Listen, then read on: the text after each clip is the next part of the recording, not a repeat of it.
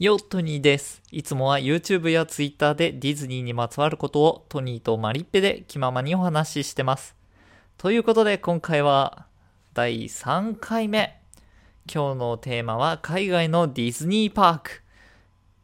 イエーイ 皆さんは海外のディズニーパークに行ったことがありますか？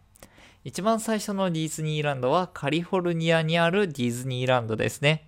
1955年7月15日にオープンして以降、様々な国でディズニーの世界を体験できるパークが建設されてきました。今では12ものパークがあるそうです。そんなディズニーのパーク、日本には2つのパークがあります。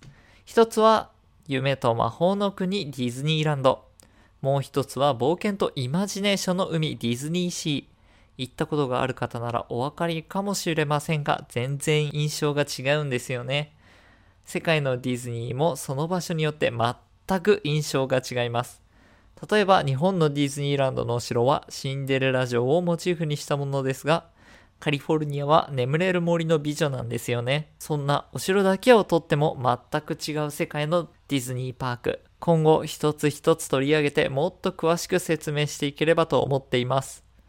そういえば知っていますか？世界には12のパークの他にディズニーのクルーズ船やフロリダには2つのウォーターパーク、またハワイのアウラニ島にはホテルとグリーティングができるようなパークなしのディズニーリゾート施設などがあるんですよ。